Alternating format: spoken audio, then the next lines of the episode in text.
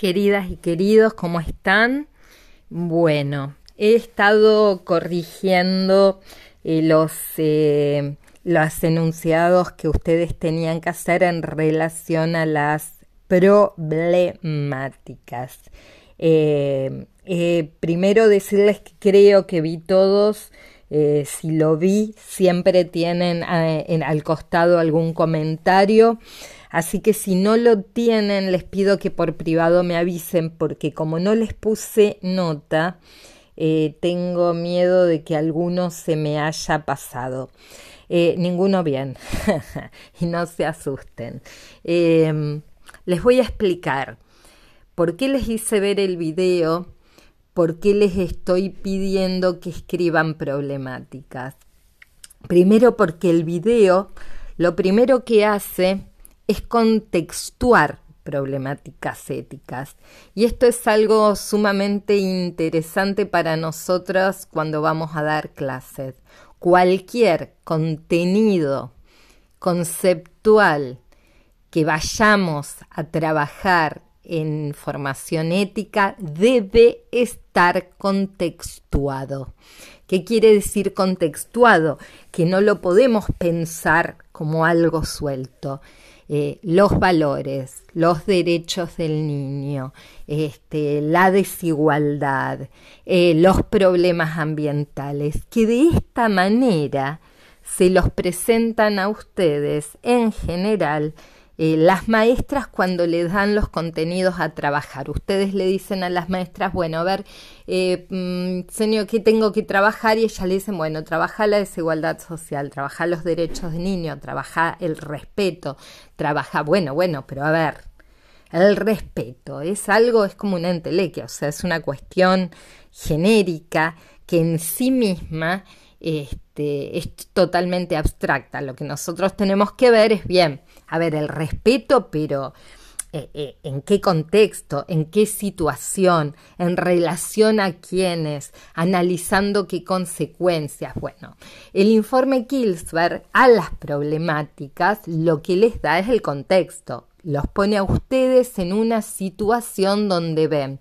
la discriminación, quienes vieron la discriminación, con lo que pasaba en Estados Unidos y cómo Rosa Parks pudo, a partir de una acción, este, romper con una mirada que se tenía de los negros. Eh, cuando ustedes hablan el hambre en el mundo, están planteando, por ejemplo, el informe que este, en realidad la problemática del hambre no tiene que ver con la producción de los alimentos y, y muestra que alimentos en el mundo para todos hay, pero sí con el acceso de los alimentos eh, con la desigualdad de acceso a los alimentos. Entonces ahí con lo que nos encontramos que no es el hambre en el mundo, sino que hay intereses económicos, que ustedes los que vieron esos videos los vieron, que hacen que este, algunos puedan acceder y otros no. De la misma manera que si hay pobreza en el mundo,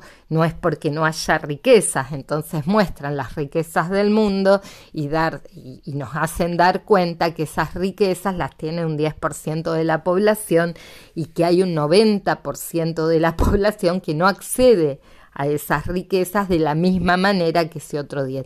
Todo eso es contexto. Entonces, lo primero que quiero que entiendan es que toda problemática ética se piensa cuando se arma una clase contextuadamente. Y segundo, lo que yo les pedía entonces era la problemática. Y fíjense qué interesante, porque no la hizo nadie, casi nadie bien.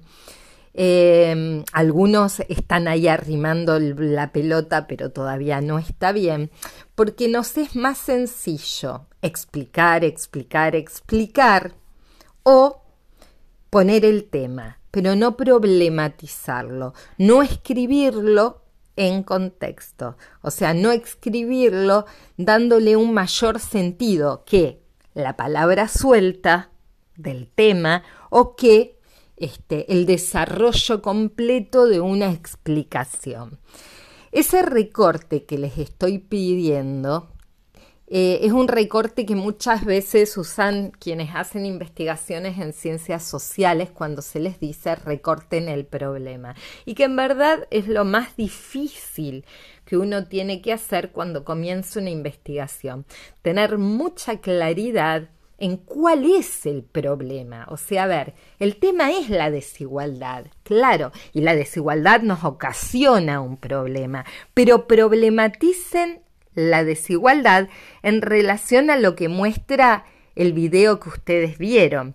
Entonces, esta semana no les voy a pedir, les iba a abrir a los, cuando empecé a corregir los primeros, les dije, les voy a poner un documento compartido para que ustedes escriban ahí las problemáticas. No, no lo voy a, a pedir porque las van a escribir a lo mejor mal y después se van a quedar con que están bien.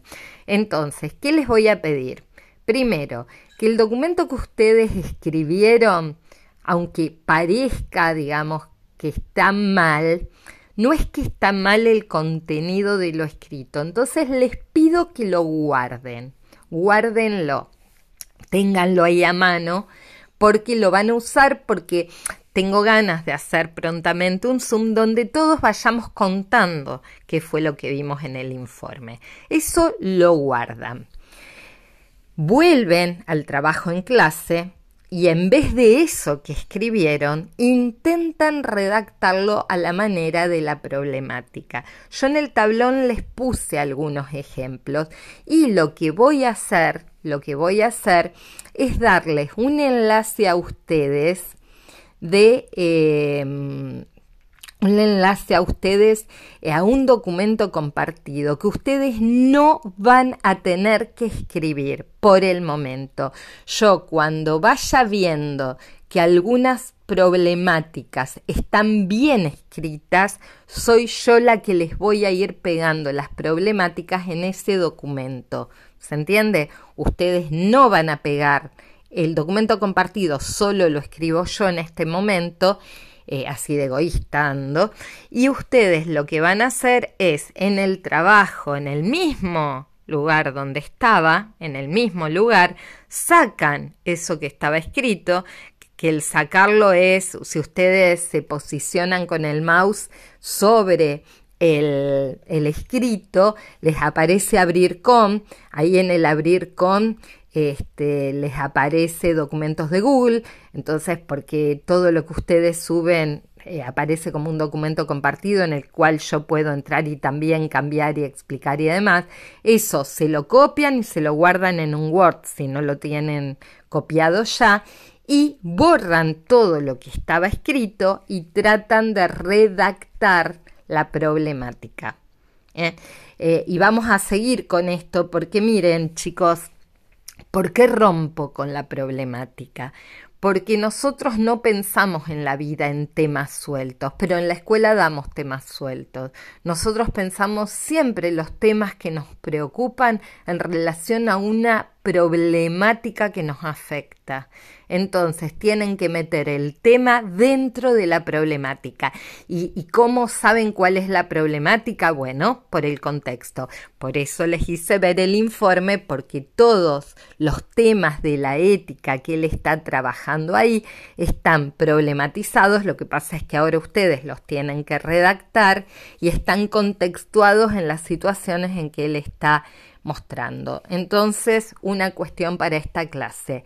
No se trabajan temas sueltos. Los temas los tenemos que problematizar, porque para eso somos sujetos pensantes y las problemáticas siempre, siempre están en contexto. Hasta acá llegamos hoy. No van a tener otra tarea que seguir trabajando esto. Las abrazo, los abrazo y nos vemos el próximo jueves.